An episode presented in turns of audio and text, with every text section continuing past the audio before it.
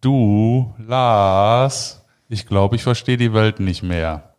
Ach Jens, was ist denn heute schon wieder mit dir los? Du, heute hat mir einer erzählt, dass man sich ständig selber neu erfinden soll. Und damit äh, konnte ich jetzt irgendwie am Anfang gar nichts äh, anfangen. Das war echt schwierig. Wer ist denn das? Von wem redest du? Ja, das ist äh, ein äh, super cooler, toller Typ, der uns jetzt gerade gegenüber sitzt. Genau, das ist Premiere. Denn, Ja. äh, wir haben keine Telefonleitung heute mit den äh, immer technischen Herausforderungen und wir haben ihn äh, bei uns live in der Sendung und äh, du stellst ihn kurz vor. Ja, also das, äh, das Thema, was wir heute haben, äh, das heißt, ich will so bleiben, wie ich bin. Kennt ihr noch die Du darfst Werbung? Äh, Oder äh, Reinvent Yourself. Äh, Tut's eigentlich weh, sich radikal neu zu erfinden, Frederik? Also wir haben hier den Frederik Staudacher äh, und der hat schon Luft geholt, aber ich will wenigstens kurz Hallo sagen. Frederik, schön, dass du da bist äh, und äh, du hast dich radikal neu erfunden, ist es richtig? Moin Moin, erstmal schön, äh, dass ich dabei sein darf. Freue mich sehr. Und äh, ja, das habe ich getan und bin auch immer noch dabei, sozusagen. Ein ongoing process. Und, und Frederik, du sahst früher auch anders aus, ne, optisch? Ähm, also von Frisur her nicht. Aber äh, äh, ich glaube, äh, hier der Jens kennt mich sonst eher im Anzug. Ja. Und äh, den habe ich aber jetzt tatsächlich seit 2016, ähm, ich glaube, noch einmal zum Geburtstag von meiner Mutter rausgeholt. Ähm, und ansonsten gibt's jetzt einen Haufen äh, teurer Anzüge, äh, die bei mir im, St im Schrank versauern. Das, das kenn das kenn ich. War viele Jahre bei Springer, die hingen auch bis vor kurzem alle noch drin. Irgendwann passen sie dann auch nicht mehr. Von der Doppelmanschette zum Hoodie, ne, könnte man sagen. Das ist unser, unser Sendetitel. heute. Ich sage immer von der Großkanzlei ins äh, Hip-Hop-Radio oder ins Radiostudio. Genau, das Aber ist nämlich genau, das, ja. was du machst. Hip-Hop-Radio. Ja, cool. Ich habe heute Morgen deine Sendung gehört, fand ich total super. Und äh, du hast einen Titel gehört, ähm, den, äh, der hat mich dann sofort, manchmal ist das ja so, weggeflasht in meine alte Zeit. Du hast gespielt My Fancy Free Future Love, äh, Tom Misch Remix, richtig? Und dann habe ich, äh, dann hatte ich sofort ein Lied im Kopf, das muss ich mal ganz kurz anspielen. Ich weiß, ich darf immer nur so fünf Sekunden. Ähm, ja, und das äh, hat bei mir wieder alles rausgeholt, was damals so da war. Da hoffe ich- mine, and I just put it right back with the rest. That's the way it goes, I guess.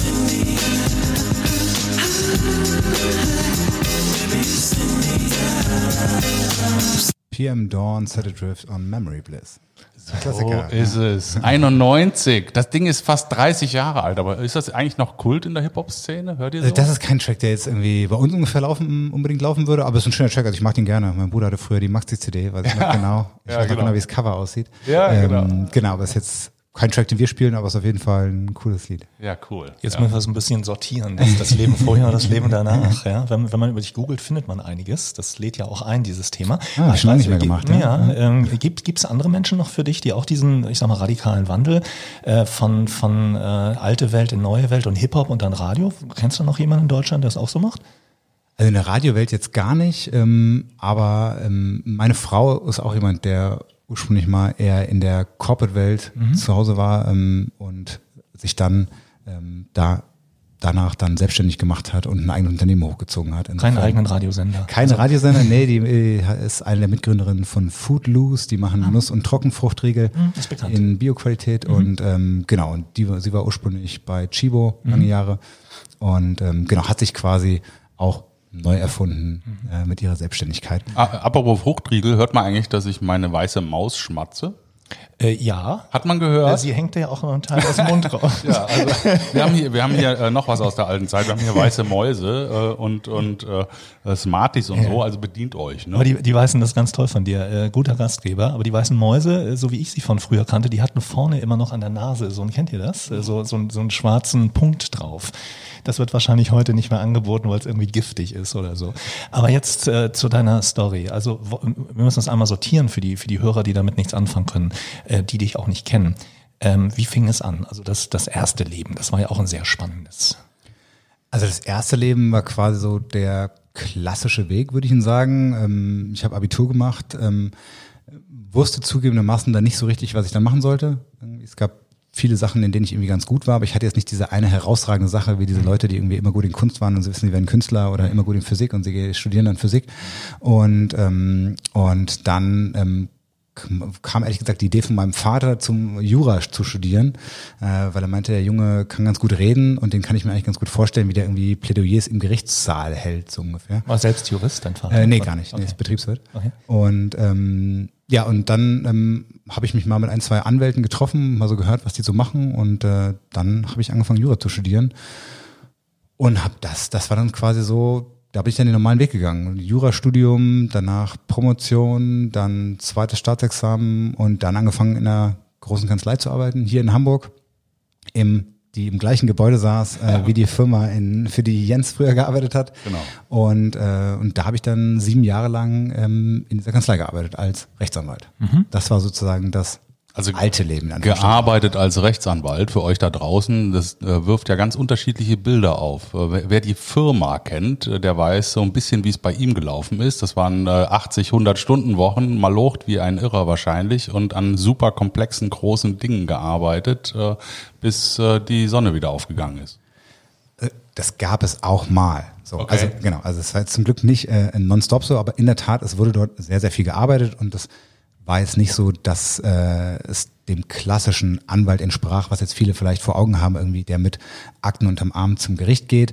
Das gab es da nicht. Es gab auch Anwälte, die zu Gericht gegangen sind, aber das war sozusagen eine spezielle ein spezieller Bereich, in dem ich nicht war, sondern in dem Bereich, in dem ich war, war ich quasi fast nicht bei Gericht, außer mal beim Insolvenzgericht. Ähm, aber ähm, ich habe keine Gerichtsverhandlungen gemacht. Das heißt, also die Plädoyers, die mein Vater für mich im, im Auge hatte, die hat es nicht gegeben. Und ähm, es, ich würde sagen, wir waren mehr juristische Berater, ähm, eben auch viele Mandanten aus dem Ausland gehabt, äh, denen man eben Dinge auch des deutschen Rechtssystems, äh, speziell eben im Finanzbereich, in dem ich war, erklärt hat. Was hat Musik ähm, für eine Rolle gespielt während deiner Jugend und während des Jobs? Hast du selbst Musik gemacht? Ähm, bist du irgendwie in der Subkultur unterwegs gewesen? Also Musik hat für mich immer eine Riesenrolle gespielt. Das war immer so meine größte Leidenschaft, schon irgendwie seit frühen Kindheitstagen. Ähm, da ich, ich zwei ältere Brüder habe, haben die mich schon sehr früh daran gebracht. Und äh, ich war immer sehr, sehr begeistert davon und habe dann, da war ich 15 oder 16, habe ich mir dann einen Plattenspieler zusammengespart und habe dann angefangen zu DJen. So, und ähm, das mache ich auch bis heute noch. Und jetzt nie irgendwie professionell in Clubs, sondern mehr auf Partys und für mich selber. Nicht, und ich nicht hab- Ausland oder so. Nee, Ich gar nichts, gar nichts, nichts, nicht, nicht, nicht irgendwie groß. Ah, okay. Ähm, aber ich hatte immer viel Spaß dabei und äh, ja, Musik war immer so mein Thema. Und, ähm, und schon noch während der Schulzeit hatte ich mal zweimal die Gelegenheit bei einem Radiosender in Frankfurt, ich bin hier von Frankfurt groß geworden, äh, mal so eine Gastmoderation zu machen. Und äh, da war ich das erste Mal in so einem richtigen Radiostudio und äh, das hat mich damals sehr beeindruckt. Und äh, da habe ich quasi das erste Mal so äh, Radioblut geleckt und habe so gedacht, das, das könnte ich, das wäre schon mal echt was Spannendes, das richtig zu machen. Oder so die Frage gestellt, warum habe ich das nicht früher gemacht? Also bei mir war es so, mein, mein Berufswunsch war zum Fernsehen oder zum Radio zu gehen. Es hat damals nicht geklappt. Geburtenstarker Jahrgang, da brauchtest du Vitamin B, um irgendwie bei einem der Sender anzufangen. Und äh, ich glaube, die, die habe ich da schon erzählt. Ich habe dann immer diverse, auf Kassette damals noch Sendungen aufgenommen, wöchentlich. Und die habe ich dann vervielfältigt, so 40, 50 Stück, die gehen in den Familien- und Bekanntenkreis hinein, mit Musik, mit Reportagen, mit Interviews, ne, so die Nachbarn und sowas. Und habe sie dann alle verschickt bis hin zu RTL. Aber mh, aus der Karriere ist da nichts geworden. Also das war bei dir jetzt nicht so, dass du irgendwie mh, der Vater wollte, aber du wolltest eigentlich was anderes. Nee, gar nicht. Nee, Okay. nee. Also in dem, in dem Alter kam es für mich irgendwie noch gar nicht in Betracht, wirklich in diesem Musikbereich zu gehen. Ich habe mal kurz überlegt, Musik zu studieren, aber das wäre dann, glaube ich, nicht das gewesen, was ich äh, wollte. Und genau, habe ich diesen klassischen Ausbildungsweg gewählt, habe aber weiterhin mich immer viel mit Musik beschäftigt, viel Schallplatten gekauft, viel Zeit in Plattenläden verbracht in meinem Leben und ähm, auch ja, und auch in meiner Anwaltszeit habe ich schon irgendwie, also eine meiner ersten Anschaffungen, sobald ich da angefangen hatte zu arbeiten, war, dass ich mir Lautsprecher gekauft habe für den Computer, dass ich da auch Musik im Büro hören kann. Wir hatten da zum Glück äh, alle Einzelbüros, sodass man auch mal die Musik anmachen konnte. Und ähm, ja, und ich habe auch schon mal bei hier und da bei einer, bei einer Firmenveranstaltung auch schon mal äh, den DJ gemacht und da äh, ein bisschen Musik gespielt. Also Unter was für einem Synonym legst du auf? Äh, ich ich habe keinen DJ-Namen. Also DJ Friedrich Stauderer. So sozusagen. Ich Okay, jetzt, genau. da müssen wir noch dran arbeiten. FS, DJ FS. Okay. Muss ich mal drüber nachdenken. Also ist ja eine Szene, ich weiß, dass äh, da, da gibt es, deswegen frage ich nochmal Ausland, wo Leute wirklich äh, eingeladen werden fürs Wochenende oder für den Abend mal eben nach Dubai zu fliegen, aufzulegen, wahnsinnig viel Geld zu verdienen und dann wieder zurück. So, ne? Ja, ja, klar, das gibt es im Hip-Hop-Bereich genauso. Ja, das ja. gibt, also ich glaube vielleicht jetzt nicht in der Größe und mit den Gagen, wie das beim, wie man es jetzt von Elektro-DJs hört. Ähm, aber klar, auch im Hip-Hop-Bereich gibt's äh, bekannte Partys, große Clubs und ähm, das gibt's ja grundsätzlich auch. Mhm. Und Musik, jetzt kommen wir mal zum Thema Hip-Hop. Was spielte Hip-Hop für eine, für eine Rolle? Hattest du das schon auf dem Kopfhörer, wenn immer irgendwelche anstrengenden Sachen reinkamen und gesagt hast, äh, also damals noch in deinem Job, in der Kanzlei, zu sagen, so, damit kann ich mich abreagieren. Wie kam, wie kam Hip-Hop? Was hat Hip-Hop für eine Rolle gespielt für dich? Also Hip-Hop hat einfach, war einfach die Musik, zu der ich eben schon sehr früh gefunden habe, dadurch, dass äh, meine älteren Brüder das gehört haben. Und man natürlich am Anfang auch erstmal cool findet, was die großen Brüder machen. Und äh, letztlich bin ich dann aber viel tiefer eingestiegen noch, äh, noch als die. Ähm, und ähm, die Musik hat mich einfach von Anfang an sehr gefesselt. Und das ja auch noch zu einer Zeit, wo das jetzt keine Selbstverständlichkeit war. Also wenn ich früher irgendwie keine Ahnung, 1990 oder so jemand gesagt habe, dass ich Hip-Hop höre, dann muss man das teilweise noch erklären, was das ist. So, ja. Das war jetzt noch nicht so allgegenwärtig, die Musik. Und das kam dann ja erst so, ja, Anfang, Mitte der 90er, dass dann auch mal so Lieder wie irgendwie Gangsters Paradise im normalen Radio liefen äh, und die Leute eine Idee davon bekamen, was Hip-Hop überhaupt ist. Also außerhalb dieses, außerhalb dieser Subkultur. Das war auch so ein bisschen mit Eminem, äh, wo das nochmal ein Schub kam. Also für mich, wo ich damit äh, einfach äh, nochmal deutlich mehr in Berührung kam als, als vorher. Ich, für, mich war Hip-Hop ganz weit weg. Ich konnte damit nicht so viel anfangen, aber dieses ähm, Melo melodischere und, und auch dieses, ähm, der Film, der dann aufkam, der, der hat das, glaube ich, auch hier nochmal so ein bisschen nach vorne gebracht. Oder wie groß war die Szene oder ist die Szene? Also ich glaube, da haben viele irgendwie eine Rolle gespielt und Eminem war bestimmt auch einer, der nochmal neue Leute erschlossen hat und auch neue Leute dahin gebracht hat. Das glaube ich bestimmt auch. Ähm, aber im Grunde war das schon sehr groß zu der Zeit auch vor ihm. Also wenn man sozusagen die Golden Era, von der viele sprechen, die Hip-Hop groß gemacht hat, ähm, gibt es unsere Definitionsfragen, wo die anfängt und wo die aufhört, hat auch jeder so seine eigene Golden Era. Ähm, aber im Grunde ist Eminem eher so am Ende dieser Golden Era, wenn man ihn überhaupt noch dazu zählen würde.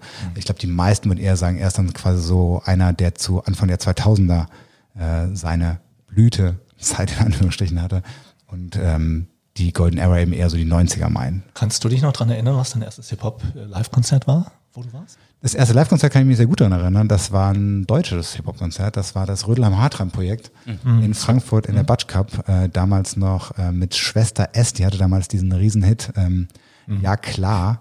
Äh, und äh, die war Vorgruppe und dann kam das Rödelheim Hartreim-Projekt. Und wie gesagt, da ich in der Nähe von Frankfurt groß geworden bin, äh, war das quasi auch, also im Grunde war ich einer der ganz wenigen, die Hip-Hop gehört haben, aber Rödelheim Hartreim Projekt, das haben bei mir alle gehört und da konnten wirklich alle alle Texte auswendig. Und äh, das war auf dem Schulhof lange Zeit wirklich gang und gäbe, dass man irgendeine Zeile aus irgendeinem Rödelheim Hartreim Projektlied sagen konnte und irgendjemand anders hat weitergerappt. Also das war ähm, eben auch dadurch, dass wir selbst quasi so ein bisschen stolz darauf waren, nicht, dass ich in Rödelheim groß geworden wäre, das war schon noch ein bisschen entfernt, aber quasi die S-Bahn, die mich nach Frankfurt reingebracht hat, äh, die hat auch die S3, äh, die macht auch halt in Rödelheim. Insofern war das schon für uns äh, sehr präsent. Ja. Da grüßen wir jetzt alle, die in Frankfurt uns zuhören, Frankfurt und Umgebung, ja.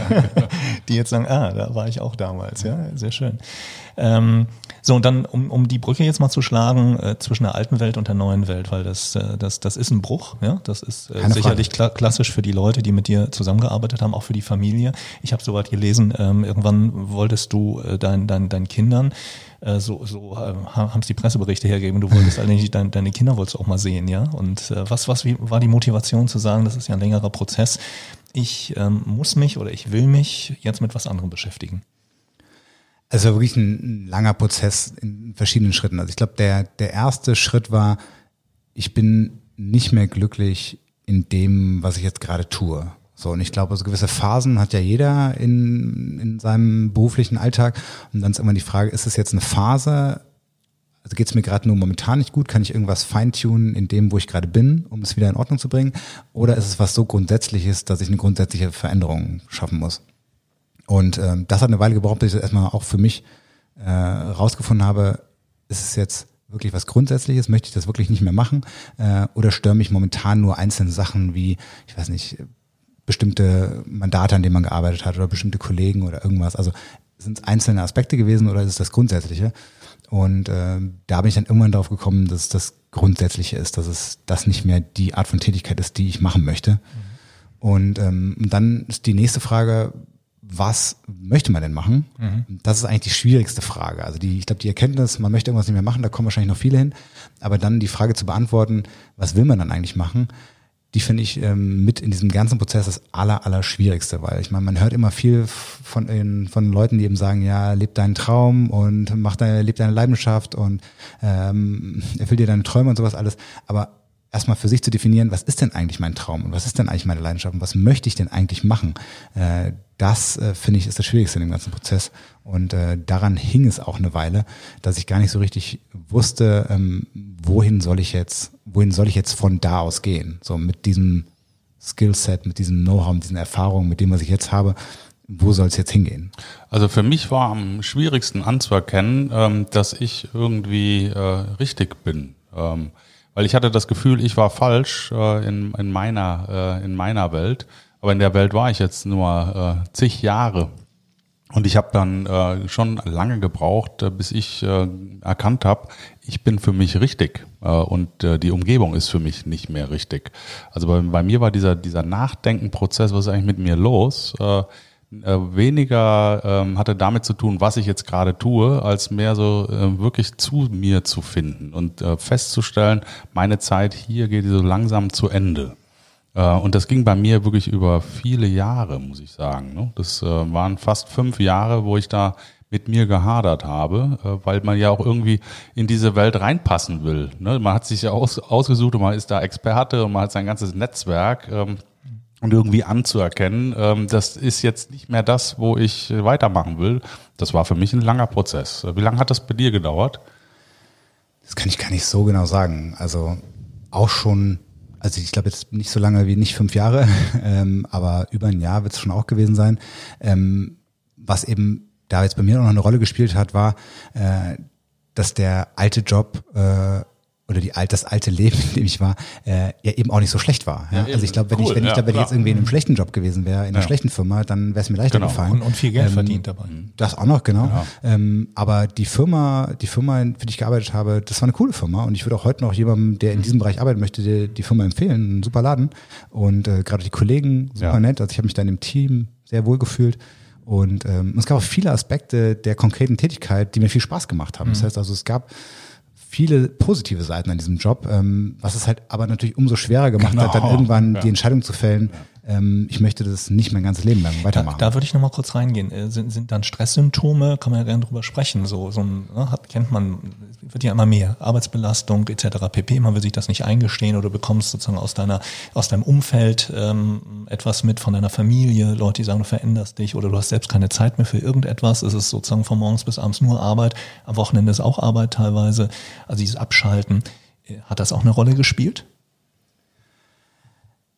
muss ich kurz überlegen. Also auf eine gewisse Weise ja. Also ich muss sagen, ich, es hat mich jetzt nicht irgendwie so körperlich gestresst oder ähnliches. Also im Grunde dieses, dieses viel Arbeiten und dieses intensiv Arbeiten war eigentlich was, was mir Spaß gemacht hat und auch irgendwie, was äh, Jens eben angedeutet hat, auch mal irgendwie eine Nacht durcharbeiten oder sowas. Natürlich in dem Moment ist es jetzt nicht, natürlich ist es irgendwie super anstrengend und so, aber auf eine gewisse Art und Weise hat es ja auch eine Dynamik und hat auch Spaß gemacht. Ähm, ich glaube, es war dann mehr, es war war dann mehr das Zusammenspiel, dass man dann immer gemerkt hat, diese intensive Arbeit, wenn man die wirklich sein ganzes Leben lang weitermachen möchte ähm, und quasi auch noch irgendwie mit äh, 50, 60 nachts um drei E-Mails schreiben muss ungefähr, ähm, dann muss man das schon wirklich wollen und dann muss man wirklich überzeugt davon sein, dass das die Sache ist, ähm, die man machen möchte. Und ich glaube, da, das ist, da, da hat es dann bei mir gehakt. Da habe ich dann gemerkt, ich glaube, so sehr möchte ich das nicht. War das ein Punkt, wo du gesagt hast, ich muss jetzt mal eine Auszeit von, um, um einfach nachzudenken, äh, ins Kloster gehen, gibt's ja so Managementkloster, ja, so, so Ruhebereich, so für vier Wochen oder eine Ayurveda-Kur zu machen oder irgendwie raus nach Thailand und äh, irgendwie was auch immer zu machen. Gab's das bei dir auch? Nee, das gab's nicht. Ähm, bei mir kam es dann eher so, dass ich, ich, es war, ich war dann irgendwie so weit, dass ich, dass ich gemerkt habe, das ist nicht das, was ich irgendwie weitermachen möchte. Und dann, wie gesagt, hing ich an dem Punkt, was will ich eigentlich machen? Und, ähm, und in dieser Phase war ich eine Weile. So.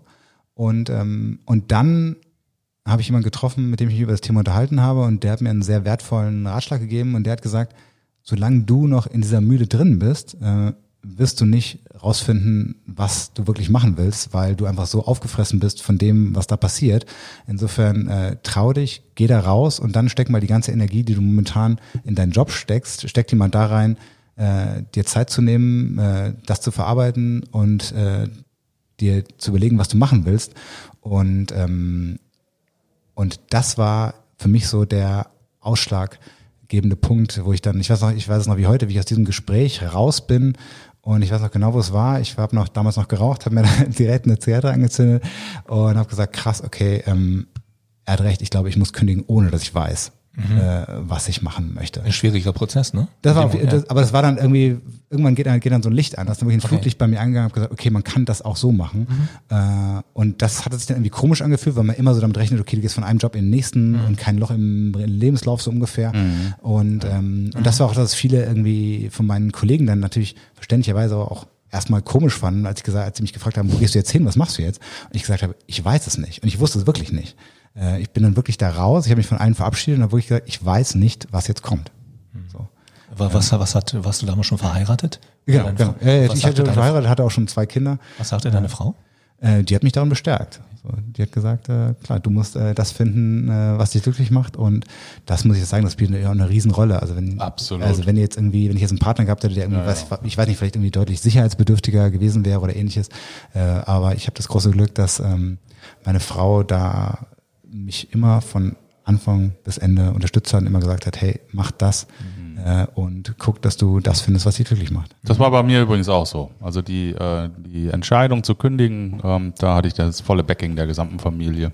Und wie du schon sagst, ich glaube, das ist essentiell. Sonst äh, bist du noch zerrissener, diese Entscheidung zu gehen. Vor allen Dingen, äh, wenn du dann halt auch irgendwie deine Verantwortung spürst, äh, ähm, deine Familie zu versorgen. Ne? Dann ins Nichts zu gehen sozusagen, ähm, ist ja auch finanziell äh, ein Riesenschritt. Absolut. Ja, also ich glaub, glaube, dass das äh, ähm, verbindet uns alle drei hier, die alle eine Geschichte haben dazu. Ich habe äh, zwölf Jahre bei Axel Springer gearbeitet in Führungsposition und habe mir die Frage dann auch irgendwann gestellt, wenn du nur restrukturierst über viele, viele Jahre, wirst auf eine Abteilung gesetzt mit 60 Mitarbeitern und äh, hast die Jahreszielvorgabe da mindestens äh, pro Jahr die Hälfte an Leuten äh, entsprechend freizusetzen mit den üblichen Methoden, dann stellt das was mit dir an. Natürlich stellt es ganz viel mit den Mitarbeitern an und wenn du noch irgendwie eine Empathie hast, die ich hatte, dann, dann hinterlässt das Spuren. Und dann fragt man sich nach, nach sechs Jahren, äh, allein in einer Position, die ich war, ist das sozusagen sinnstiftend für einen selbst? Und ich glaube, das ist so eine Zeit, deswegen ist der Talk heute auch extrem spannend. Und jetzt kommen wir dann gleich mal dazu, wie ähm, das Hip-Hop-Radio kam. Ähm, wie, Mich würde mich würd Ja. noch vor- vorher noch interessieren. Jetzt bist du raus, hast Ja. dich verabschiedet bei den Ja. Jungs, bist in den Aufzug gefahr, gestiegen, bist runtergefahren und standst dann äh, vorm Gebäude. Hast du da noch eine Erinnerung dran, wie so der erste Moment war, wo du jetzt wusstest, okay, morgen gehe ich da nicht mehr rein? Da habe ich ehrlich gesagt noch nicht drüber nachgedacht. Es war jetzt nicht so einschneidend. Also wirklich einschneidend war vielleicht eher so diese Phase davor, wo man dann wirklich reingeht und sagt, okay, heute kündige ich. Ähm, aber ich hatte einen sehr schönen Abschied, dadurch, dass ich äh, mich mit den Leuten gut verstanden habe und wie gesagt auch gerne in dieser Firma gearbeitet habe, ähm, gab es einen sehr schönen Abschluss, gab es einen schönen, sehr schönen Abschied. Wir waren abends noch was trinken und da kamen, haben sich sehr viele auf die Mühe gemacht, abends noch hinzukommen und wir hatten noch einen sehr schönen Abend. Also ich bin da so ganz, äh, ich bin da so ganz beseelt quasi rausgegangen. Es fühlte sich so, es fühlte sich eigentlich nach einem guten Abschluss an. Es fühlte sich nach einem guten Ende an. Und Ich freue mich auch heute noch und äh, danke auch noch den ehemaligen Kollegen da, dass man da so gut auseinandergehen konnte, dass die es auch akzeptiert haben, dass ich gesagt habe, Ja. das äh, möchte ich jetzt nicht mehr machen. Und ähm, das war völlig in Ordnung. Es war wirklich von Was- allen, es war wirklich auch sehr fair, das Auseinandergehen. Also Was, was kam dann? Dann kam erstmal eine Erholungsphase oder oder? Nee, das war äh, ganz lustig. Also dann ähm, haben meine Frau und ich quasi wirklich von einem Tag auf den anderen so ein bisschen die Rolle bei den Kindern geswitcht. Und ähm, ich habe dann wirklich am Tag danach dann äh, nachmittags die Kinder von der Kita abgeholt. Und meine Frau hat dann ab diesem Tag dann länger gearbeitet. Und ich saß dann nachmittags äh, plötzlich ohne Blackberry auf dem Spielplatz und ähm, und äh, habe diese ganze Zeit der, habe so das Le den Alltag der Kinder miterlebt Und äh, das war total abgefahren. Also wirklich so irgendwie, ich weiß noch, die ersten Tage saß ich da auf dem Spielplatz, habe gedacht, krass, jetzt kommen überhaupt keine E-Mails rein, jetzt kommen keine Anrufe, ich habe jetzt keine Telcos noch nebenbei oder irgendwas, sondern äh, man konnte sich da wirklich so ganz auf die konzentrieren. Und, äh, und dann war ich einige Monate, war ich Äh, ganz kurz noch am Spielplatz äh, sitzen noch immer, saßen dann auch die Väter da, die das auch so gemacht haben, weil die Frauen Wenig. Also es ist nach wie vor reden ja immer miteinander dann. Ne? also nach, nach wie vor nicht viele Väter. Es gibt auch immer mal, dass da einer irgendwie eine Elternzeit nimmt, aber es ist schon noch die Mehrheit ist schon noch äh, ist schon noch Frauen, äh, die man da auf dem Spielplatz oder auch bei Verabredungen oder so trifft. Und ähm, ja, ich fand das mega. Ich habe es total genossen, äh, mal so intensiv auch einzutauchen in das Leben der Kinder und auch mal so diese Seite zu erleben. Und äh, das war großartig so. Und dann haben wir ein paar Monate später haben wir eine große Reise gemacht. Sind wir nach ähm, Amerika geflogen, haben uns ein Wohnmobil gemietet und sind dann so einmal die Westküste runtergefahren. Wie, wie lange? Ähm, die ganze Reise war so ungefähr einen Monat, glaube ich. Okay, gut. Und ähm, ja, das war auch eine großartige, großartige Zeit. Ja, das waren so die ersten Monate danach. Okay, und wann kam dann äh, der Prozess, sich mit was Neuem auseinanderzusetzen? Weil der Gedanke war ja noch nicht da, ne? So, das. Nee, genau. Ich habe quasi erstmal die erste Zeit so genommen, mich auf die Familie zu fokussieren und auch so ein bisschen das alles zu verarbeiten, was man dann so in der Berufszeit da erlebt hatte. Und in der Zeit habe ich viel, in der Zeit habe ich viel Podcast, Podcast gehört. Äh, sehr inspirierend, kann ich auch nur jedem empfehlen. Äh, viele Podcasts gehört und auch Bücher gelesen ähm, und ähm, habe so Inspirationen gesucht, habe mich mit Leuten getroffen, Leute getroffen, die selbstständig waren, Leute, die in anderen Jobs waren. Und, ähm, und dann ist in mir immer mehr dieser Gedanke gereift, dass ich mich selbstständig machen möchte. So, das war dann irgendwann klar, dass ich nicht mehr zurück möchte in einen Angestelltenjob, sondern ich mich selbstständig machen möchte. Und ähm, ja, das war sozusagen so dann die erste Entwicklung. Und dann habe ich mich irgendwann in so einen Coworking Space, So alle drei. Ja. ja, in so einen So, so, so haben sich Jens und ich dann wieder Ja, ja. in Jahren wieder Das, gesehen. äh, weiß nicht, ob du das äh, gehört hattest beim ersten Podcast, hat man es erzählt, ganz kurz. Ich äh, bin da rein und dann äh, der Einzige, mit dem ich mich unterhalten konnte, weil alle anderen ihre Kopfhörer auf hatten und äh, geklimpert haben, war, war er. Und dann stellte sich raus, gleich alt äh, und wir kannten uns auch noch und das war dann echt ein schöner, schöner Abend. Und äh, so sind wir da beseelt aus diesem Beehive Coworking Space da raus, äh, haben Bierchen trinken, trinken gegangen und dann kam auch dann relativ schnell diese Podcast-Idee. genau. Ich habe tatsächlich auch sehr nette Leute kennengelernt in diesem Coworking Space, mit denen ich auch heute noch zu tun habe. Ja. Ähm, genau, dann bin ich erstmal in diesen Coworking Space gegangen und dann erstmal wieder so ein bisschen in so einen Arbeitsrhythmus reingefunden. Und ja. Ähm, so, ein, so eine Rückkehr war für dich nie ein Thema, ne? Also dieses raus und vielleicht denken manche Kollegen so, jetzt lass ihn erstmal ein halbes Jahr oder drei Monate, so manche machen dann Sabbatical und kommen dann wieder zurück, neu mit neuen Gedanken. Das war Cut und Ende. Das war ganz klar. Das, das, Thema, das Thema war dann für mich durch. Also ich, Okay. hatte dann, ich hatte dann gedanklich damit abgeschlossen und das ähm, vielleicht noch so, keine Ahnung, vielleicht nur so die ersten Wochen danach habe ich vielleicht nochmal irgendwie so im Kopf gehabt, vielleicht würde man auch zu einer anderen Kanzlei gehen, aber ehrlich gesagt, in der Kanzlei an sich hatte mich ja nichts gestört. Also die Kanzlei an sich fand ich ja, wie gesagt, sehr gut. Ähm, und deswegen hätte es jetzt für mich auch keinen Sinn gemacht, zu einer anderen großen Kanzlei zu gehen. Also wenn dann vielleicht zu einer Kanzlei, die ein ganz anderes Setup hat. Ähm, aber eine andere, größere Kanzlei kam jetzt für mich nicht in Betracht. Die Headhunter waren ja bestimmt, die haben das mitgekriegt und dann hast du Angebote bekommen. Was hast Das du ging, gesagt? das ging, das, das das ging. ging, okay, das gut. ging, Mhm.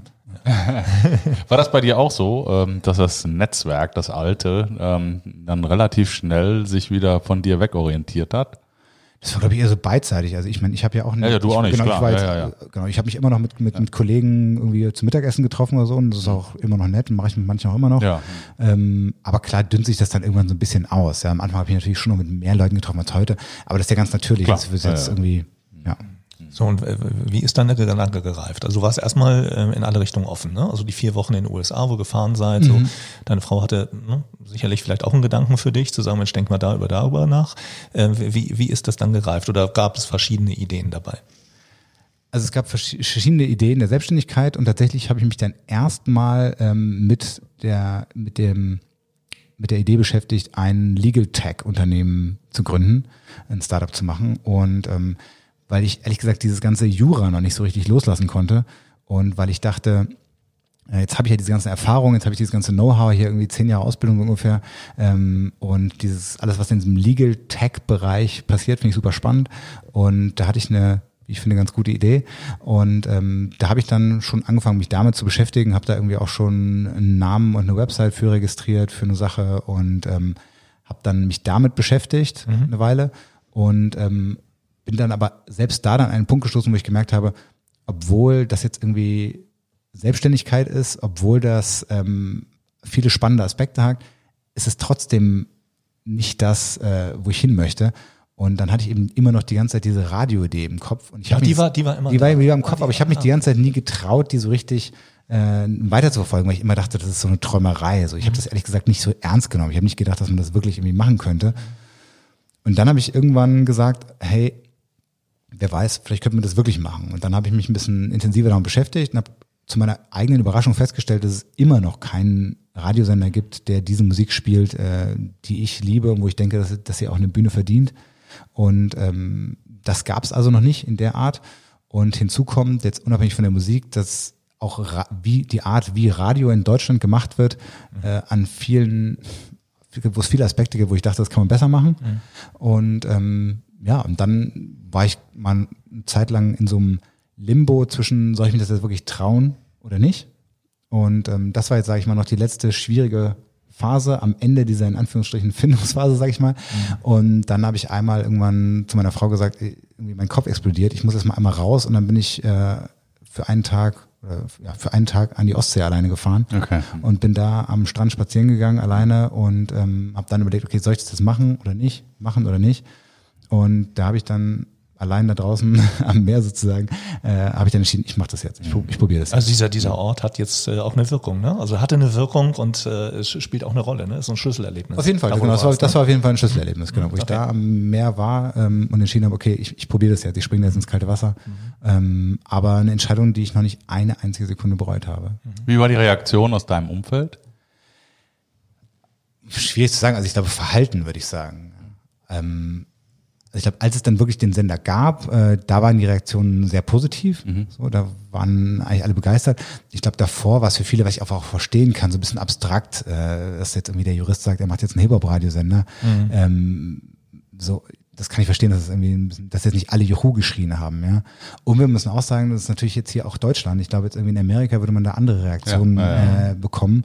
Ähm, und ähm, und es kommt natürlich auch immer auf das Umfeld an. Ich bin jetzt nicht irgendwie umgeben von Leuten, jetzt außer, es gibt schon ein paar, also, meine Frau oder mein Bruder hat sich auch selbstständig gemacht, ähm, aber es gibt, äh, im Bekanntenkreis habe ich eben auch viele Leute, die einfach eben Angestellte im Angestelltenjob haben.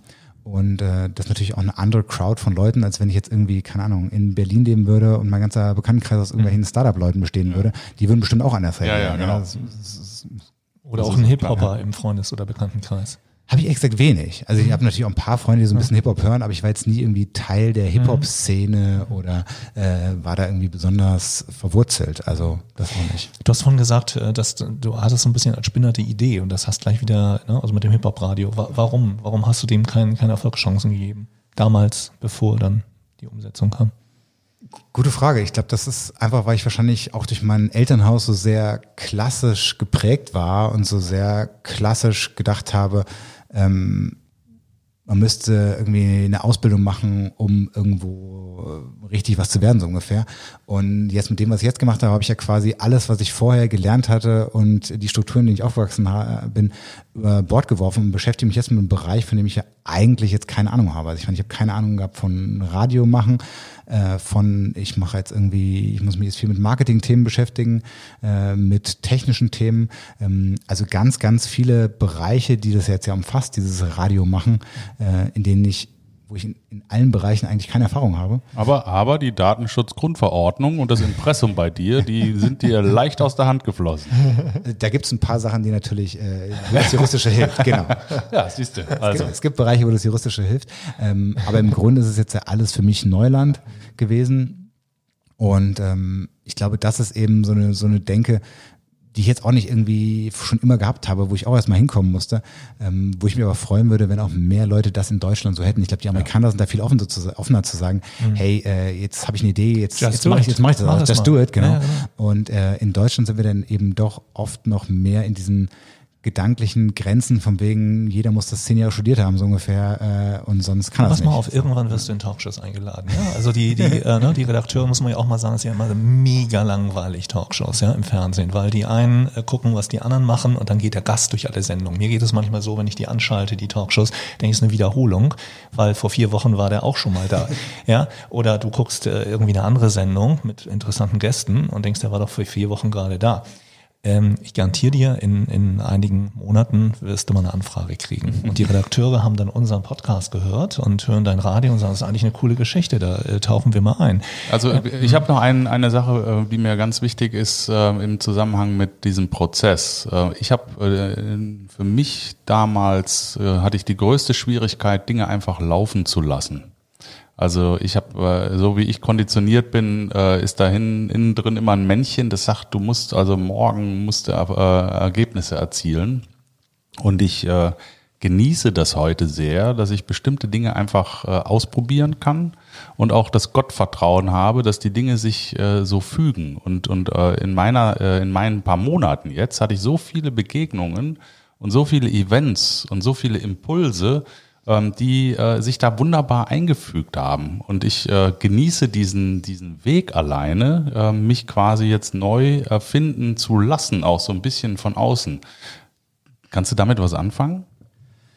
Also ich kann damit auf jeden Fall was anfangen. Ich würde jetzt da jetzt vor allem für, rauslesen für mich, dass vor allem der Weg eben auch Ja. da jetzt das Ziel ist. Das ist so ein abgedroschener Spruch, aber, Nee, aber das genau. ist auch nicht so. Äh, ich werde auch manchmal gefragt, ja, irgendwie, wie ist, ist, äh, was hoffst du jetzt, dass es irgendwie ein Erfolg wird oder was machst du, wenn es ein Misserfolg wird oder sowas?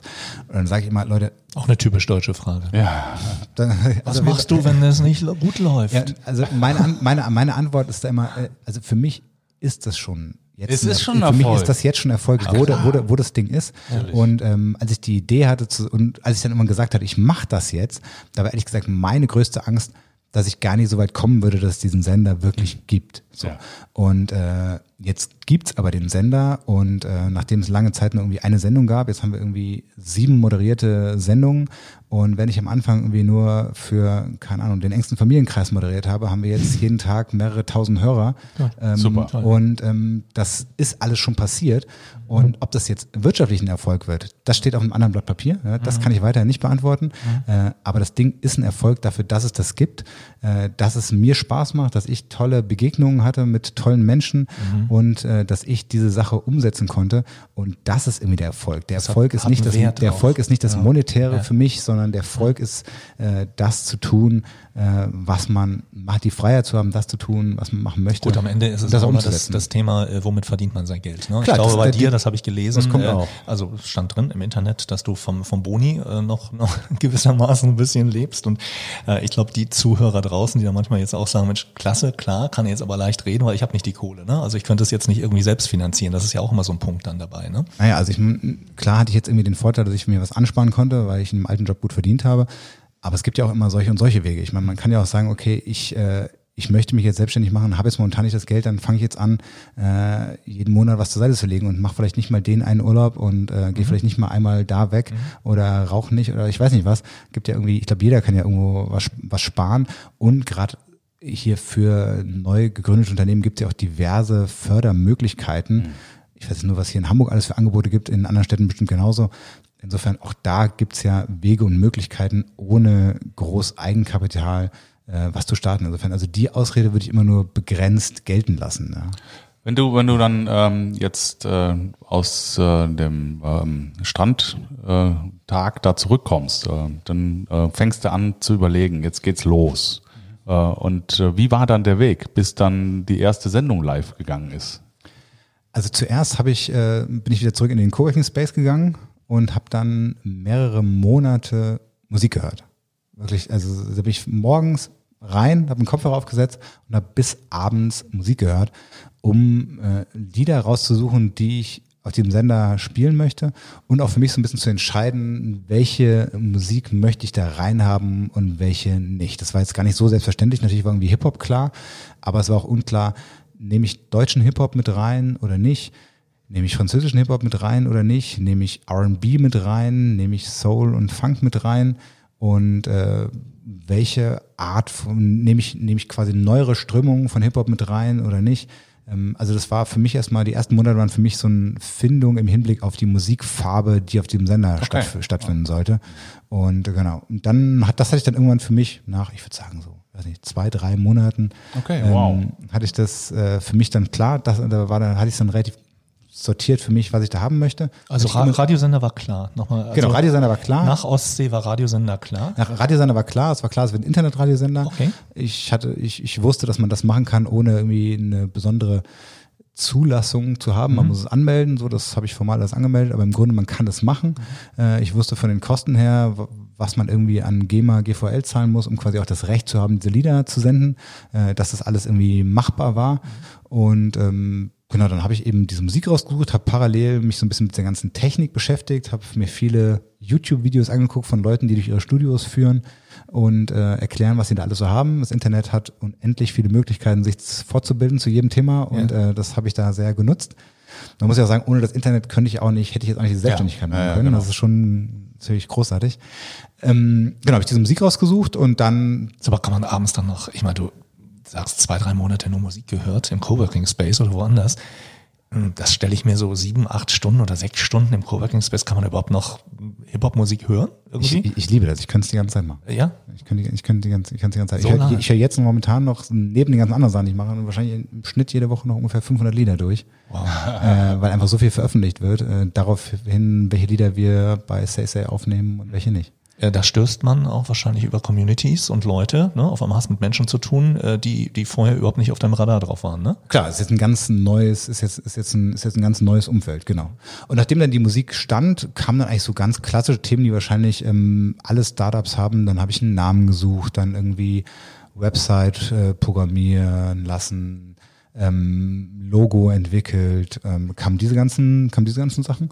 Und ähm, dann irgendwann stand alles, die Website war fertig und äh, Name war angemeldet äh, als Marke. Den Namen finde ich total cool. Müssen wir mal sagen jetzt. ja, also äh, saysay.de, say-say.de. Say-say.de, genau. Say Say Soulful Hip Hop Radio heißt der Sender. Say-say.de war leider schon besetzt. Es gibt tatsächlich einen Herrn Say oder Say, ich weiß nicht, wie er heißt.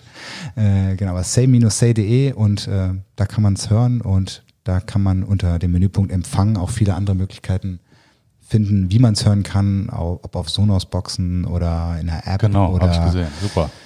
also geht äh, Cool. Und äh, die äh, Möglichkeiten. äh, legen wir natürlich dann auch unter den Podcast, ne? Die, ähm, den Link äh, zu deiner nett. Seite. Natürlich, Show, klar. Show Notes. Show In Notes. die Show Notes. wie, wie kam der Name zustande? Ähm, das hat verschiedene Aspekte. Also zum einen kommt das aus diesem ganz bekannte Lied äh, Rapper's Delight, so eines der ersten bekannten Hip-Hop-Lieder, äh, I said a Hip Hop, I said a Hip Hop, I said a Hippie. So, da kommt ja dieses Say, Say vor und ähm, dann sagen, wir hatten wirklich viele Namen zur Auswahl und irgendwann gibt's dann auch so unromantische Kriterien wie, wo ist irgendwie die Marke noch frei und die Website noch frei. Und du hast Marktforschung bei dir gemacht, ne? In der Familie. Und Genau, so. genau, haben, haben viele Freunde dran mitgewirkt. Äh, Mit deinen Eltern, sag mal, ne? Sowas sagst du so say, say. Dann. haben wir alles versucht und ähm, und ich finde es klingt super. Das lässt sich auch gut aussprechen. Also ich habe auch verschiedene Namen durchprobiert, wie wie klingt das, wenn man das sagt. Und ich wollte auch bewusst einen Namen haben, der ähm, jetzt nicht so ein ganz typischer Hip Hop Name ist, sondern der eher auch bisschen neutraler ist, weil ich, ich möchte jetzt auch jetzt ich verstehe jetzt Say nicht als ein Hip-Hop-Sender nur für die Hip-Hop-Fans, sondern Say soll ein Sender sein für alle Leute, die sich für diese Musik begeistern für die Art, wie wir Radio machen. Und ähm, deswegen sollte es bewusst auch ein offener Name sein. Wie macht ihr denn Radio? Also zum einen ach, spielen wir eine Musik, die in dieser Mischung niemand anders spielt. So Hip-Hop, Soul und Funk. Bei Soul und Funk vor allem die Soul- und Funk-Lieder, die eben gesampelt wurden, um Hip-Hop-Lieder zu machen. Ähm, also ich glaube, diese Mischung hat niemand, wie wir sie, wie wir sie haben. Und dann von der Moderation her war es mir wichtig, nicht eine aufgesetzte Moderation zu machen, sondern eine authentische Moderation von Leuten, die auch wirklich noch mit der Musik zu tun haben. So bei einem klassischen Radiosender sind die Moderatoren sehr entkoppelt von der Musik, was jetzt irgendwie von der Struktur her auch Sinn macht, weil es da eben eine Musikredaktion gibt, die die Musik aussucht und die sucht nicht den Moderator aus. War früher, in den, in den war meisten früher Fällen. anders. Ne? Kann ich nicht sagen, vielleicht, ja, Ja. aber ähm, heute ist es in den meisten Fällen Leider. eben so. Und, ähm, und da geht eben viel gar nicht mehr um die Musik, da geht es um vieles drumherum. Und ich wollte wieder mehr einen Fokus auf die Musik. Ich wollte eine authentische Moderation und viele Sachen, die mich aber auch genervt haben, wie ständige Gewinnspiele und irgendwie nach jedem Lied nochmal den Sendernamen gesagt und so. Das sind alle Sachen, die wir bewusst nicht machen. Wir machen keine Gewinnspiele on air. Ähm, Sendernamen sagen wir auch ab und zu, aber jetzt auch nicht nach jedem Lied. Und äh, die Moderation ist ehrlich, authentisch. Ähm, und äh, wenn ich mal morgens auch nicht so super drauf bin, dann hören die Hörer das auch. So. Wie war denn ähm, jetzt, äh, hast du das alles vorbereitet? Jetzt stand dann plötzlich die Webseite äh, und jetzt ging es dann um dieses Going Live. So der Moment, wo du jetzt wusstest, jetzt muss ich auf irgendeinen Knopf drücken, wie ich hier auf diesen äh, äh, Button auf dem Podcast-Mischgerät. Ähm, und wie wie ging es dir da? Da war ich saumüde, weil ich die Nacht davor durchgemacht hatte, in, in, in, in Großkanzleimanier. Wann, was, was, was war das für ein Tag? Welches Jahr schreiben wir? Äh, das war der äh, 25. April 2018. Und äh, ich muss sagen, ich, ich, ich, ich war schon seit einigen Wochen halt eben in der Vorbereitung und dachte, jetzt demnächst kann es losgehen. Aber ich hätte wahrscheinlich noch ein bisschen gebraucht. Aber ich glaube, zwei Monate vorher hatte mein Bruder gesagt, er würde nach Hamburg kommen, um mich unterstützen, so ein bisschen Flyer zu verteilen. und äh, dann meinte er, er, er hätte zum Beispiel Zeit am 25. April, ob ich bis dahin live wäre. Und da habe ich gesagt, 25. April ist ja noch ewig. Und ich so, ja klar, du bist dahin, buch, buch den Flug, bis dahin bin ich auf jeden Fall live. Ja, da wirkte der noch weit weg, als ich ihm das bestätigt habe. Und dann rückte der 25. April, rückte immer näher. Und dann irgendwann äh, meinte ich so, sag mal, äh, könntest du vielleicht den Flug noch verschieben? Ich weiß nicht, ob ich es bis dahin schaffe. Er so, nee, nee, ich komme da. Und dann war irgendwie klar, also durch diesen äh, Termin, durch Druck. die Anreise Druck. meines Bruders war es dann, Bruderdruck. äh, war es dann, war es dann gesetzt, an dem Tag muss ich fertig werden. Und dann bin ich auch an dem Tag fertig geworden. Ich bin ihm sehr dankbar, dass er mich da auch hingepusht hat. Ja. Das hätte ich wahrscheinlich noch einen Monat gebraucht. ähm, insofern war es gut so. Und ähm, Und wo habt ihr gesendet? Äh, wir haben ein Studio auf dem Kampnagel-Gelände und ähm, tatsächlich gestartet, ich kann, den, ich kann den Sender aber von überall über das Internet steuern und äh, tatsächlich gestartet äh, habe ich ihn dann bei, zu Hause in der Küche Ah. mit meiner Frau und meinen Kindern um mich rum und äh, da habe ich dann auf den Knopf gedrückt und dann ging es dann los. Okay. Was haben die Kinder gesagt? Wie alt sind die, deine Kinder? Die sind noch sehr klein. Okay. So, also die älteste ist jetzt in der zweiten Klasse. Okay, die kann aber tanzen und die. Ja, ja, ja, genau. Die, wir, wir, wir, hören, wir hören zu Hause viel den Sender und äh, die freuen sich alle drüber. Okay. Nochmal ganz kurz äh, Herausforderung, Challenge. Also bist du, ähm, ich meine klar, jetzt haben wir gehört, der Termindruck, aber gab es was für dich? Es war ja so eine Welt, in der du auch vorher noch gar nicht zu Hause warst, Webseite, diese ganzen Geschichten, Vermarktungsdinge, ähm, wo du gedacht hast, hey, das hätte ich nicht gedacht, dass das äh, so kompliziert ist oder dann ne, schwierig. Gab es da was, so, was du dich noch erinnerst? Was extrem Zeit gekostet hat oder was nervig war für dich? Also diese, dieses ganze, also das ganze Thema um die Website rum, das war auf jeden Fall schon komplizierter, als ich es dachte. Also irgendwie, da hast du eine Website und denkst, die, die sieht gut aus und dann rufst du sie mit einem anderen Browser auf und dann sieht die plötzlich ganz anders aus und dann rufst du sie mit dem Handy auf und dann sieht die plötzlich ganz anders aus. Und äh, das hat, das hat mich schon überrascht, dass es so schwierig ist. Äh, in 2018 war es dann ja eine, eine Website zu bauen, wenn man eben jetzt nicht irgendwie so den Standard Baukasten benutzt, sondern die war wirklich relativ äh, neu für sehr, sehr programmiert äh, schon basierend auf so einem CMS-System, aber ähm, da jetzt nicht, äh, da jetzt schon relativ individuell gebaut. Und äh, da gab es schon technische Schwierigkeiten, wo ich nicht gedacht hätte, dass wir da so oft hin und her äh, gehen würden, bis das wirklich stand. Aber vielen Dank an die, die das da für mich gebaut haben, ähm, die da auch äh, meine, meine äh, Verbesserungsvorschläge Und immer- Ungeduld vielleicht. immer äh, sehr tolerant mitgemacht haben. Ähm, das hat dann am Ende sehr gut funktioniert. Und dann und dann waren die ersten Hörer war Family and Friends. Genau, Äh, genau, also, klar. ja, zumindest äh, ist es bei uns so gewesen. Ne? Ja, und dann irgendwann ging das Ding ballistic. Du sagst, du hast mehrere tausend Hörer am Tag. Gab es da, ähm, ich sag mal, war das eine natürliche Entwicklung, jeden Tag ein bisschen mehr? Oder gab es irgendein Event, wo du sagst, äh, da wurde ich dann bekannter und plötzlich hatte ich äh, deutlich mehr Hörer auf der Plattform? Also es sind immer wieder Schübe. So, es ist jetzt nie irgendwie mal so dieser eine Event gewesen, bei dem wir durch die Decke gegangen sind, sondern ich kann eigentlich so einen relativ linearen Graphen zeigen, der immer so nach oben geht und was natürlich immer was gebracht hat oder auch nach wie vor was bringt, wenn irgendwelche Studiogäste da sind, äh, Ja. die dann eben auch mit ihren Leuten Ja. ähm, kommunizieren, dass sie bei uns bei, sie bei uns waren und äh, das hat immer was gebracht. Jetzt zum Beispiel, wir hatten also einer unserer ersten Studiengäste war hier ein DJ aus Hamburg, Mirko Maschine heißt er, ein großer der DJ auch. Und der war bei uns im Studio zu Gast und der hat uns dann auch unterstützt, indem er uns, indem er das da geteilt hat bei seinen, bei seinen Accounts. Und das hat auf jeden Fall einen kleinen Schub gebracht. Und aber noch weitere Studiogäste, Studiogäste. Und dann gab es im letzten Jahr auch einige Presseveröffentlichungen. Ähm, das hat auf jeden Fall auch was gebracht. Also Stern hat was, gesch Stern hat was geschrieben. Also Mhm. Das habe ich auch auf gelesen. online Ja, stern.de Neon. Ja. Äh, das hat wirklich sehr viel gebracht. Also das war, das Mhm. war beeindruckend. Ähm, aber auch Veröffentlichungen in der Mopo, hier in der Szene Hamburg, ähm, Abendblatt. Ja, na ähm, klar. Und natürlich auch bei, also für mich natürlich auch sehr wichtig, die Juice. So, das ist so ein Hip-Hop-Magazin, werdet ihr jetzt wahrscheinlich nicht kennen. Doch, ich habe es gelesen. Also, ja, ja, ja, ja. genau. Also die, genau, die Juice, die hatten auf ihrer Website auch einen Artikel über Say Say. Und ähm, klar, diese ganze Presse hat was gebracht. Und ähm, dann haben wir aber auch, wir machen ja an allen Ecken und Enden, versuchen wir irgendwie auf uns aufmerksam zu machen. Keine Ahnung, wir verteilen Flyer. Also ich stehe auch irgendwie oft vor irgendwelchen Hip-Hop-Konzerten in Hamburg vor der Tür und verteile da Flyer. Und, Und toll wäre es doch dann, wenn die sagen, Kollegen- ich kenne ich kenn euch schon. Ne? Genau, das gibt's, Ja? da freue ich mich auch mal sehr, Ja. wenn das kommt, genau. Ja. Das kommt auch manchmal, ja. Super.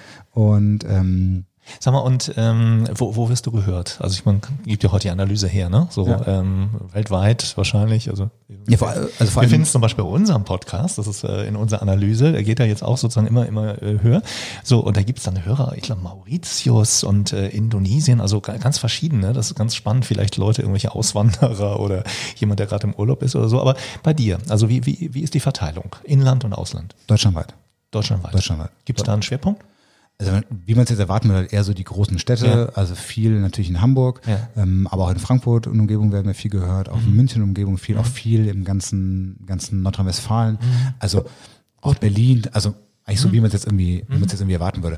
Und international, ähm, International spielt jetzt für uns nicht so eine Rolle, weil Okay. wir jetzt auch nur die Lizenzen haben, Ja, die äh, Lieder in Deutschland äh, zu spielen. Insofern gibt es jetzt paar vereinzelt, die da hier und da mal irgendwie aus dem Ausland zuhören. Wir dürfen nicht drüber sprechen, dass du im Ausland Ja, so, also wenn das jetzt irgendwie, wenn es jetzt quasi mehr werden würde, also wenn da jetzt wirklich eine signifikante Hörerschaft eher aus den USA kommen würde, äh, was aber nicht der Fall ist, dann müsste ich quasi irgendwann mal zu den Verwertungsgesellschaften in klar. Amerika gehen, würde sagen, hey, ähm, jetzt muss ich von euch auch noch Lizenzen kaufen. Verstehe. Mhm. Oder ich müsste die alle manuell rausschmeißen immer. Ähm, aber das sind momentan im so minimalen Okay. Mhm. Prozentbereich der Hörer. Das ist also die Masse aus Deutschland. Okay. Wer ist wir? Du machst das nicht alleine? Nee, genau, wir sind jetzt mittlerweile, wir sind mittlerweile jetzt ein kleines Team von äh, roundabout vier, fünf Leuten, je nachdem, wie man noch so dazu zählt, auch noch ein, zwei Freie, die uns unterstützen. Und ähm, ja. Okay. Verschiedene Moderatoren und Technik macht ihr selbst oder wie kann man sich das so vorstellen für die Leute, die da so jetzt gar nicht äh, wissen, wie so ein, Ra ein Internetradiosender funktioniert? Also wie kann ich man, wenn man jetzt so Bilder im Kopf entstehen lassen, machen wir ab und zu sagen, so jetzt guckt man sich ihr Kampnagel, also wie kann ich mir das vorstellen? wir haben, Gerne. einen, wir, haben- wir haben einen großen Raum, den kann man auch bei uns, äh, zum Beispiel bei unserem Instagram-Account, at SaySayRadio, äh, kann man das sehen. Das ist ein großer Raum und äh, der ist aufgeteilt in einen Studiobereich. Das ist da, wo wir vor allem die Morning Show aufnehmen. Also wir haben jeden Morgen von sieben bis zehn live eine Morning Show.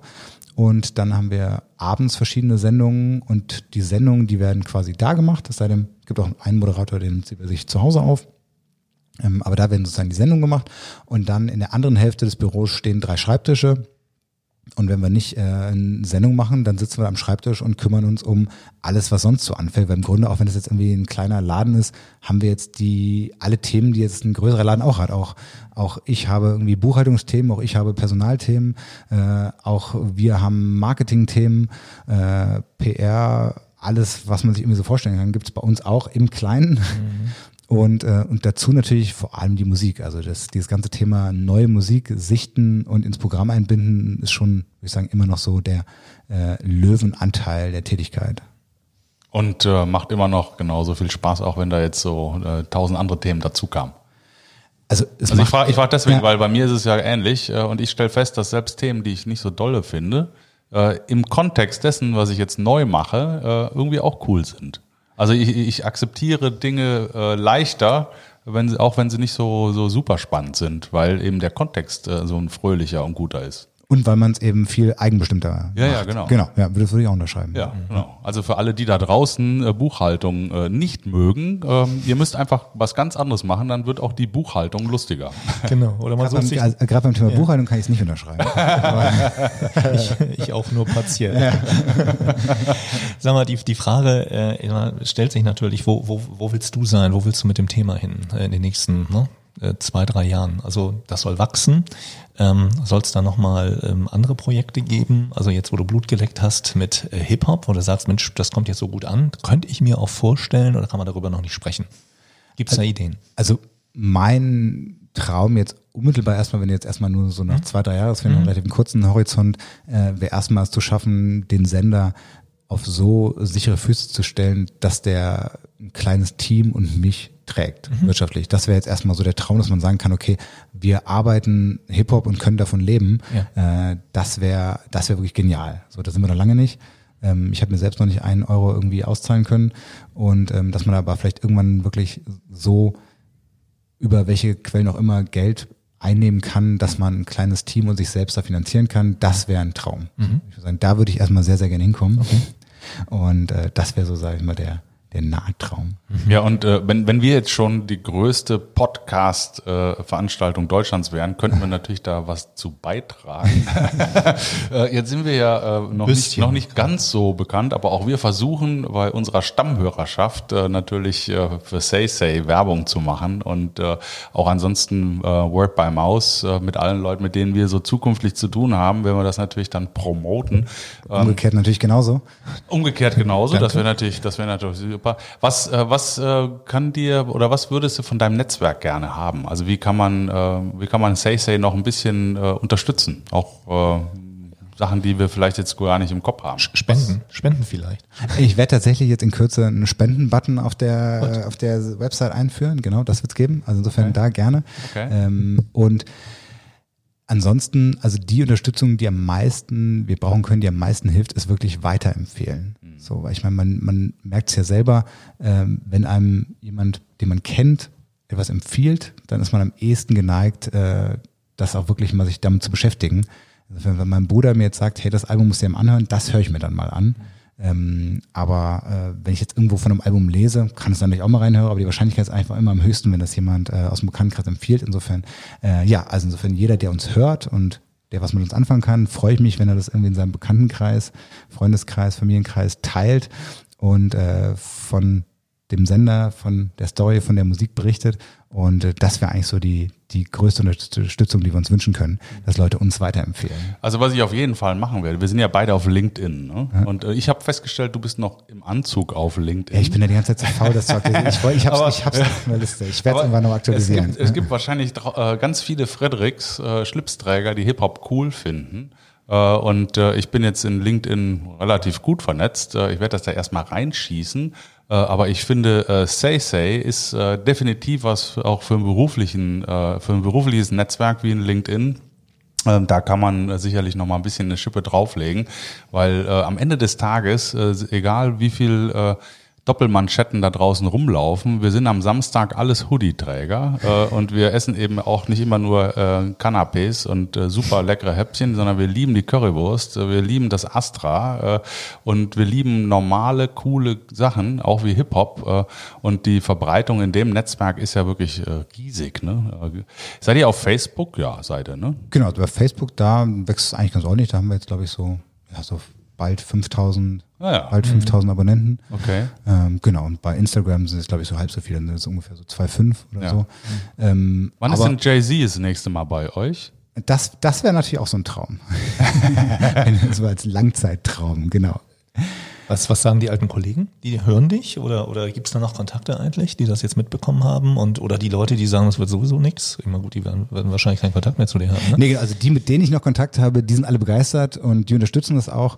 Und ähm, ja, insofern, also ähm, ich habe da auch noch äh, auf jeden Fall Kontakt zu Leuten, die auch regelmäßig äh, Sacer hören und auch mal was schreiben und äh, gerade sogar ein Anwalt, äh, der mich damals eingestellt hat, äh, der schreibt mir regelmäßig, auch wenn er irgendwo auf Geschäftsreise ist und den Sender hört. Und das freut mich immer riesig und ähm, äh, das ist großartig, genau. Gab es an irgendeinem Punkt äh, in den letzten Jahren oder nach der Ostsee, das hast du ja sehr konsequent erzählt, wie du das umgesetzt hast, gab es da irgendwie noch einen Punkt, wo du, wo du gezweifelt hast und sagst, oh, ich, ich schaff's nicht, es passt nicht oder es hat ja jeder. Ich meine, es hört sich jetzt alles ganz super und ganz straight und gut an, aber gab es da so einen Punkt, wo du sagst, ich, ich schaff's nicht, ich kann es nicht, habe die Kraft nicht oder, oder wie war das?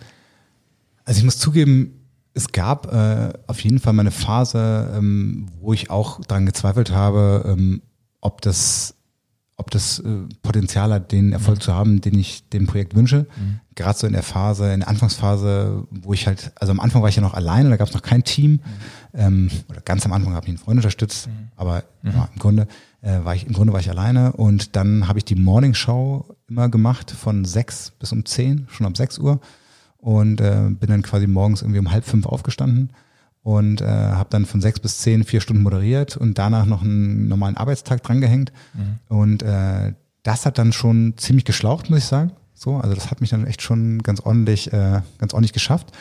Und wenn man dann äh, gerade eben in der Anfangsphase, äh, ich, ich sehe ja, wie viele Leute das hören, so ja.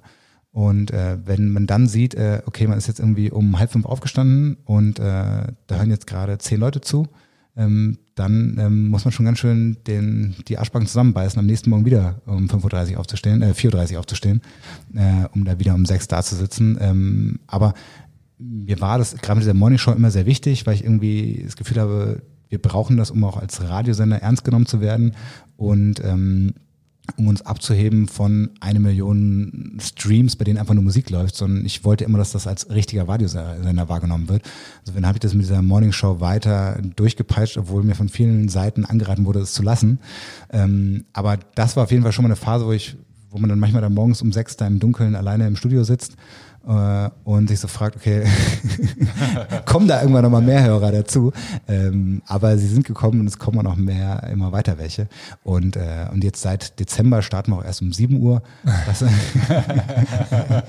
das war auf jeden Fall was sehr Befreiendes. Ja. Ist noch irgendwas übrig geblieben aus deinem alten Leben, was du nicht ganz abschütteln kannst? Von der Denke her, von, von deinen Eindrücken her. Irgendwas, was. Er was denkt einmal die Woche über die AGBs nach. Also klamottentechnisch jetzt nicht mehr, das haben wir anfangs gesagt. Also du sitzt hier im Hoodie, sehr cool, und äh, Turnschuhe und äh, Jeans, ähm, da ist nichts mehr übrig. Aber irgendwo, wo du sagst, hey, das kann ich, es war ja auch eine gute Zeit, hast du gesagt, aber irgendwas bleibt ja auch für dich. ich glaube, ich habe immer noch einen relativ, ähm, relativ hohen Anspruch an jede Art von Arbeit, die ich mache. So, das ist wahrscheinlich auch irgendwie ein Charakterzug von mir gewesen, aber schon immer gewesen, aber vor allem in der, in der, meiner alten Arbeitswelt war es natürlich wichtig, die, die Kanzlei, für die ich gearbeitet habe, hat sehr hochpreisig gearbeitet, sag ich mal, und auch an Fällen, die ähm, schon immer eine gewisse finanzielle Größe hatten. Und äh, da hat man sich schon sehr Mühe gegeben, da keine Fehler zu machen. Und, ähm, und die Sachen, die man rausschickt, wirklich, sich wirklich nochmal genau anzugucken. Ähm, und das mache ich auch jetzt noch so. Also auch jetzt äh, wirst du bei uns auf der Website irgendwie keine Artikel mit äh, 100 Rechtschreibfehlern finden. Und äh, auch jetzt ist immer noch mein Ansatz, die Sachen eigentlich erst zu machen, wenn ich der Meinung bin, dass es jetzt wirklich passt. Und ähm, das bremst mich vielleicht manchmal auch. So, also da gibt's andere Unternehmer, die da eher so, oh, jetzt machen wir mal schnell, schnell, schnell. Äh, insofern, aber das ist eben so ein bisschen meine Art, äh, die ich eben auch aus dem alten Leben wahrscheinlich mitgenommen habe, äh, dass ich äh, versuche, die Sachen sehr, die Sachen, die ich mache, richtig zu machen. Hast du Moderationstraining noch gemacht? Wenn du alles so perfekt machst, damit beschäftigt man sich ja auch. Du hast eine gute Stimme, aber das ist ja Voraussetzung. Aber irgendwie nochmal da, dahingehend irgendwie mit einem Profi das geübt? Äh, nicht wirklich ich geübt. Ich war tatsächlich mal in so einem Moderationsworkshop ähm, und ähm, ja, das, das ging mal so so anderthalb Tage habe ich mal sowas gemacht. Aber das das hat, das hat mir so ein paar Impulse gegeben, ähm, aber am meisten gebracht hat eigentlich wirklich dieses jeden Tag vier Stunden moderieren. Also wie gesagt, jetzt die erste, noch- also ungefähr ein Jahr lang habe ich das fast alleine gemacht. Jetzt mittlerweile habe ich einen Kollegen, der auch morgens mal mitmacht oder sogar zwei. Ähm, aber äh, wenn du halt irgendwie jeden Tag vier Stunden etwas machst, dann wird man da einfach automatisch schon, kriegt man halt einfach viel äh, Erfahrung und wird auch besser und lernt mehr so seine eigene Stimme zu hören. Und ähm, ja, ich glaube, das war so eher das Hauptding. Das schönste Feedback, was ich gekriegt habe, äh, als ich mich dann selbstständig gemacht hatte, war von meinen Söhnen, die sagten, jetzt leb, lebst du endlich das, was du uns die ganze Zeit erzählst. Nämlich äh, mach das, worauf du Bock hast und dann machst du es auch gut. Und wenn du es gut machst, ähm, dann wird es auch ein Erfolg und dann kommt auch alles andere automatisch äh, hinterher. Kannst du damit was anfangen? Also meine Kinder wären noch zu klein, mir sowas zu sagen, aber ich würde mich sehr freuen, wenn sie das sozusagen auch verinnerlichen, äh, dass das das ist, worum es geht. Und das war ja auch, du hast ja vorhin kurz angesprochen, äh, eine Sache, die mich mit dazu motiviert hat, das jetzt zu tun. Ja. Äh, dass das ja auch was ist, was ich mir für meine Kinder später wünsche, dass die das finden, was sie begeistert, wo ihre Leidenschaft liegt und das dann auch verfolgen und das tun, sich dafür einsetzen. Und genau, dann wird sich da auch Erfolg einstellen. Und äh, ich hoffe, dass äh, ich da auch mit gutem Beispiel rangehe. Meine Frau hat schon vor mir gemacht und jetzt bin ich auch noch, habe ich noch äh, gleichgezogen. Und ähm, ja, also absolut, das ist, ich hoffe, dass die Kinder das äh, mitnehmen. Und ich wollte eben auch nicht irgendwie später den Kindern sagen, ja, hätte, hätte Fahrradkette. Eigentlich wollte ich ja immer mal einen Radiosender machen. Eigentlich wollte ich mich ja immer selbstständig machen. Aber ich habe mich da nicht so richtig getraut. Dann ist es natürlich schwierig, denen zu sagen, hier, äh, lebt mal euren Traum, wenn der Vater das selbst nicht hinbekommen hat. Also unseren dicken Daumen nach oben hast du auf jeden Fall. Äh, Und wir wir wünschen dir nur das Beste, aber wir sind sicher, dass sich das genauso erfüllen wird. Und äh, jetzt sind wir schon äh, am Ende äh, angekommen, aber ich glaube, ich würde, ähm, auch wenn es nicht Hip-Hop ist, mit unserem Favorite Jingle enden wollen. Äh, das kennen die Zuhörer schon. Ähm, I'm feeling happy in a very special way. Ich fühle mich auch echt happy jetzt äh, in einer sehr speziellen äh, Art und Weise, weil ich äh, dich ja aus dem alten Leben kenne, äh, jetzt sehe, wie äh, glücklich und gelassen und total souverän und, und gut drauf du in deinem Hoodie vor mir sitzt. Äh, das bestätigt auch mich. Wie, dein Hoodie häufiger anzuziehen. Ja, das äh, habe ich auch. Also ich Ja, ja, meine, äh, ja, ja, äh, Chinos und, äh, und, und, und Sneaker und Hoodie äh, kann ich jetzt auch auf der Arbeit. Das ist ganz cool. vielen, vielen Dank, dass du da warst ähm, und äh, wir wünschen dir alles Glück der Erde. Saysay.de, also say-say.de. Vielen Dank an euch und euch natürlich auch ganz viel Erfolg weiterhin mit dem Podcast und bei äh, allen neuen Wegen, die ihr da so eingeschlagen seid. Vielen Dank nochmal für die Einladung. Gerne. Alles Gute, ich freue mich sehr. Ja, Dankeschön. super. Also, Danke, Frederik. äh, I'm feeling happy in a very special way. I'm feeling happy in a very special way. It's you.